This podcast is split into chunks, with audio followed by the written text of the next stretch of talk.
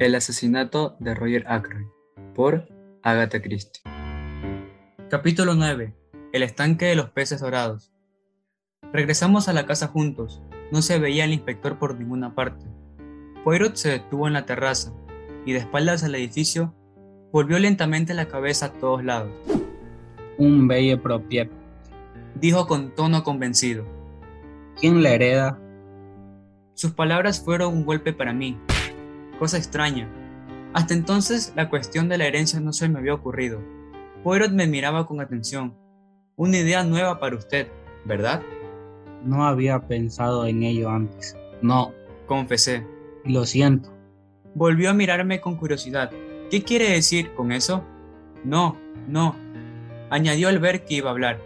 Inútil. No me dirá la verdad. Todo el mundo tiene algo que esconder. Deje sonriendo. Eso mismo. ¿Continúa usted creyéndolo? Más que nunca, amigo mío. Pero no es nada fácil ocultarle cosas a Hércules Porio. Tiene la especialidad de descubrirlas. Bajó la escalinata del jardín. Pasemos un poco. Dijo por encima del hombro. El día es agradable. Le seguí. Me llevó por un sendero situado a la izquierda y bordeado de tejos. Un camino que llevaba al centro del jardín se abrió delante de nosotros. Estaba orillado de flores y terminaba en una plazoleta redonda empedrada, donde había un banco de piedra y un estanque de pececillos dorados. En vez de seguir andando, Poirot subió por un sendero que zigzagueaba por una pendiente poblada de árboles. En un punto habían cortado los árboles y colocado un banco. Se admiraba desde allí una vista espléndida de la campiña y se dominaba la plazoleta del estanque. Inglaterra es muy hermosa, afirmó Poirot, abarcando el paisaje con la vista. Sonrió y prosiguió.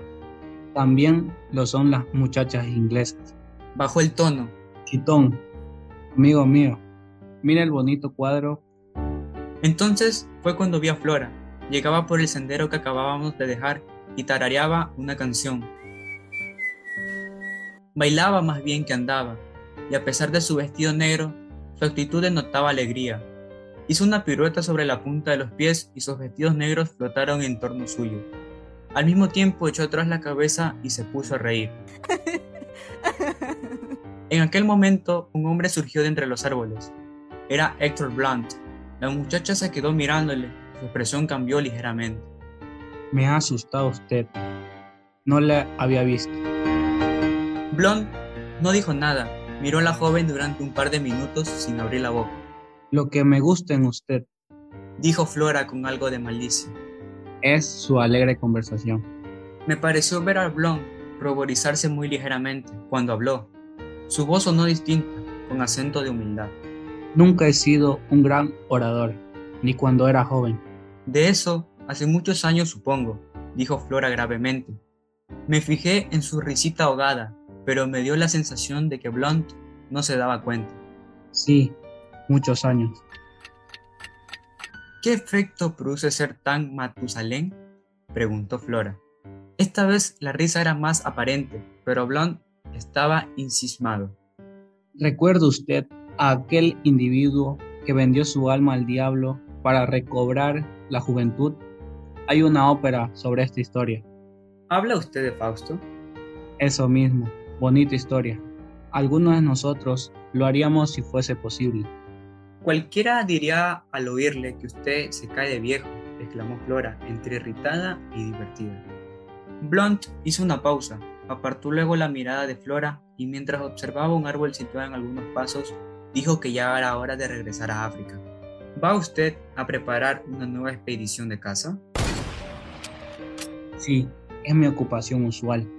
Usted mató al animal cuya cabeza adorna el vestíbulo, ¿verdad?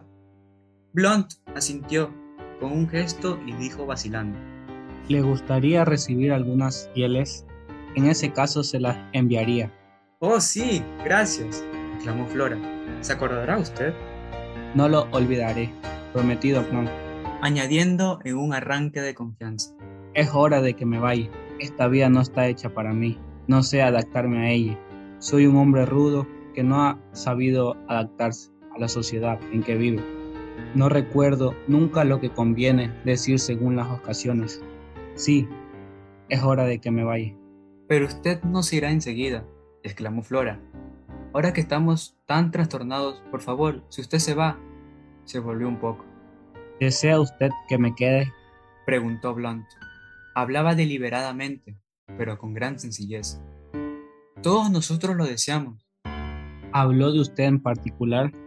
Dijo Blunt con gran franqueza. Flora lo miró fijamente. Deseo que usted se quede, si eso representa alguna diferencia. Representa toda la diferencia del mundo. Hubo un momento de silencio. Se sentaron en el banco de piedra, delante del estanque de los pececillos dorados. Era evidente que ninguno de los dos sabía qué decir. El día es precioso, declaró Flora. ¿Sabe? Me siento feliz a pesar de todo. Es horrible, ¿verdad? Es muy natural. Usted no había visto a su tío hasta hace un par de años.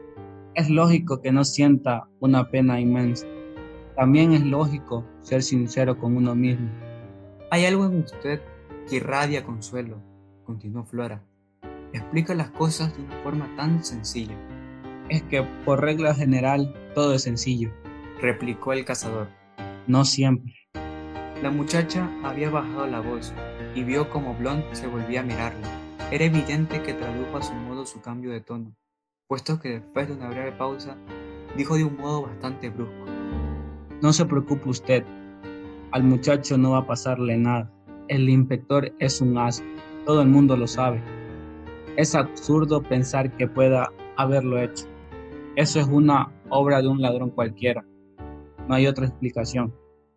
¿Usted lo cree así? Flora se volvió para mirarlo. ¿Y usted no?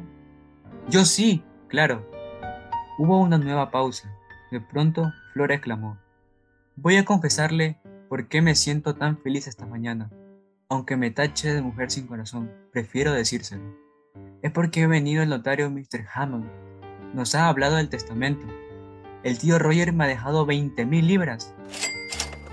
Piénselo, 20 mil hermosas libras. Blond pareció sorprendido. ¿Tanto representan para usted? Que si representan, pues lo son todo. Libertad, vida, el fin de tantas maquinaciones, mentiras y miserias. ¿Mentiras? Dijo Blond con voz adusta. Flora vaciló un momento. Ya sabe usted a qué me refiero, explicó finalmente. Eso de fingir que se agradece la ropa usada de los parientes ricos le regalan a uno. Los trajes y los sombreros del año anterior. No entiendo de vestido de mujeres, pero hubiera dicho que usted viste siempre muy elegante. Caro lo pagó, dijo Flora en voz baja. No hablemos de esas cosas que me asquean. Soy tan feliz y libre, libre de hacer lo que quiera, libre de no... Se detuvo de pronto. ¿Libre de qué? Se apresuró a preguntar Blunt. Lo he olvidado. Nada importante. Blunt tenía un bastón en la mano y lo metió en el estanque, tratando de alcanzar algo. ¿Qué está haciendo usted, comandante? Hay algo brillante más abajo. No sé qué será. Parece un broche de oro. He removido el barro y ha desaparecido. Tal vez sea una corona, sugirió Flora, como la que Melisanda vio en el agua. ¿Melisanda? murmuró Blond. Es un personaje de ópera, ¿verdad? Sí. Usted parece saber mucho sobre ópera. Tengo amigos que me invitan a veces, explicó el cazador con tono melancólico. Extraño modo de divertirse. Arman un ruido peor que los indígenas con su tan tan. Flora se echó a reír. Recuerdo a Melisanda. Continuó Blond. Se casa con un viejo que podría ser su padre. Echó un guijarro en el agua y cambiando de actitud se volvió hacia Flora. No puedo hacer nada, Miss Orgray. Me refiero a Patón. Comprendo la ansiedad que usted sufre. Gracias, contestó Flora fríamente. No se puede hacer nada. A Ral no va a seducirle ningún contratiempo. He encontrado al mejor detective del mundo y se encargará de descubrir la verdad. Hace un momento que nuestra posición me tenía contrariado. No estábamos precisamente escuchando escondidas la conversación de Flora y de su compañero, pues solo tenían que levantar la cabeza para vernos. Sin embargo, cuando intenté avisarles de nuestra presencia, Mi compañero me contuvo, cogiéndome del brazo, y entonces advertí su deseo de que pasáramos inadvertidos. Pero al oír las últimas palabras de Flora, Poirot se decidió a actuar, se dirigió rápidamente y se aclaró la voz. Les pido perdón, gritó. No puedo permitir que Mademoiselle me cumplimente de esta manera, llamando la atención sobre mi persona. Dicen que los escuchan a los demás, no oyen nada bueno de ellos. Pero esta vez no ha sido así. Para no ruborizarse, me reúno con ustedes y me excuso. Bajó rápidamente el sendero y yo le seguí. Nos reunimos con ellos al lado del estanque. Monsieur Paul, dijo Flora. Supongo que habrá oído hablar de él. Poirot se inclinó. Conozco al comandante por su reputación, dijo cortésmente. Y me alegro de conocerle, Monsieur. Necesito una información que usted pueda proporcionarme. Blond le miró durante unos instantes, esperando que continuara. ¿Cuándo vio usted a Mr. Aykroyd por última vez? Cuando cenábamos. ¿No le vio ni lo oyó después? No le vi, pero oí su voz. ¿Cómo es eso? Yo paseaba por la terraza. Perdone, ¿a qué hora? A eso de las nueve y media. Daba un paseo mientras fumaba y pasé frente a la ventana del salón. Oí a Aykroyd hablando en su despacho. Poirot se inclinó y arrancó un microscópico hierbajo. ¿Cómo puedo oír las voces del despacho desde aquel punto de la terraza? Poirot no miraba a Blond, pero yo sí tenía la vista fija en él, y con gran sorpresa, por mi parte, este se ruborizó. Fuiste hasta la esquina. Explicó a regañadientes. ¿De veras? De la manera más suave posible, Poirot insistió en recabar más información. Creí ver a una mujer que desaparecía entre los matorrales. Me llamó la atención una cosa blanca. ¿Acaso me equivoqué? Mientras estaba en la esquina de la terraza, oí la voz de Ackroyd hablándole a su secretaria. ¿Hablaba con Raymond? Sí, es lo que supuse entonces, pero resulta que no era cierto. ¿Mr. Aykroyd no le llamó por su nombre? No. Entonces, ¿qué le hizo pensar que se trataba de ese joven? Di por descontado que se trataba de Raymond, se explicó Blond a duras penas, porque antes de salir había dicho que iba a llevar unos papeles a Ackroyd. Nunca se me había ocurrido que pudiese tratarse de otra persona. ¿Recuerda usted las palabras? Siento decirle que no.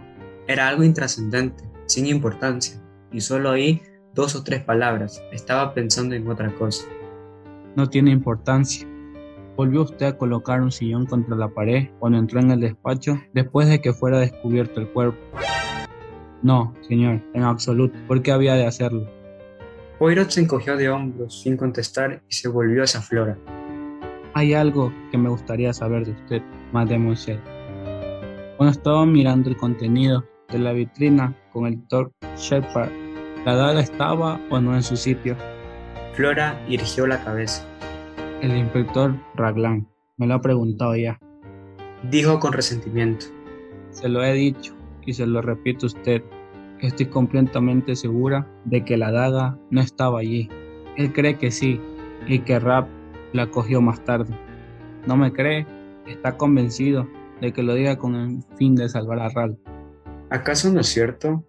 Pregunté gravemente. Flora dio una ligera patada en el suelo. Usted también, doctor Shepard. Esto es el colmo. Con gran tacto, Poirot cambió de tema. Tiene usted razón, comandante. Algo brilla en este estanque. Vamos a ver si lo pesco. Se arrolló delante del agua, se arremangó hasta el codo y hundió la mano lentamente con el fin de no enturbiar el agua.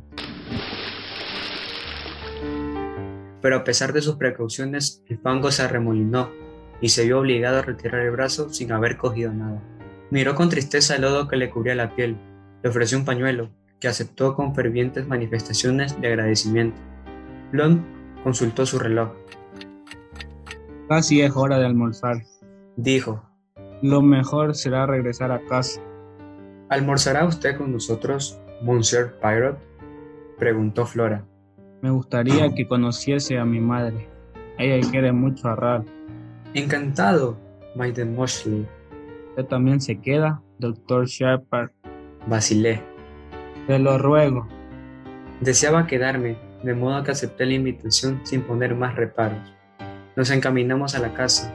Flora y Blond abrían la marcha. ¡Qué cabellera! exclamó Poirot en voz baja, señalando a Flora. Oro de ley, formarán una hermosa pareja con el moreno y guapo capitán Patón, ¿verdad? Le miré con una pregunta muda en los ojos, pero empezó a sacudir un brazo para secar unas cuantas y microscópicas gotas de agua que tenía en una manga de la chaqueta. Aquel hombre me sugería a menudo la idea de un gato, con sus ojos verdes y sus gestos imprevistos. Todo eso por nada. Dije comprensivamente. Me preguntó qué es lo que habría en el estanque. ¿Le gustaría verlo? Le miré con extrañeza e incliné la cabeza. Mi buen amigo, manifestó con un tono de reproche. Hércules Poirot no corre el riesgo de estropear su atuendo sin estar seguro de alcanzar lo que se propone. Lo contrario sería ridículo y absurdo, y nunca soy lo primero. Pero usted ha sacado la mano vacía. Objeté. Hay ocasiones que es necesario obrar con discreción. Nunca oculta nada a sus enfermos, doctor. Lo dudo, como tampoco oculta nada a su excelente hermana, ¿verdad?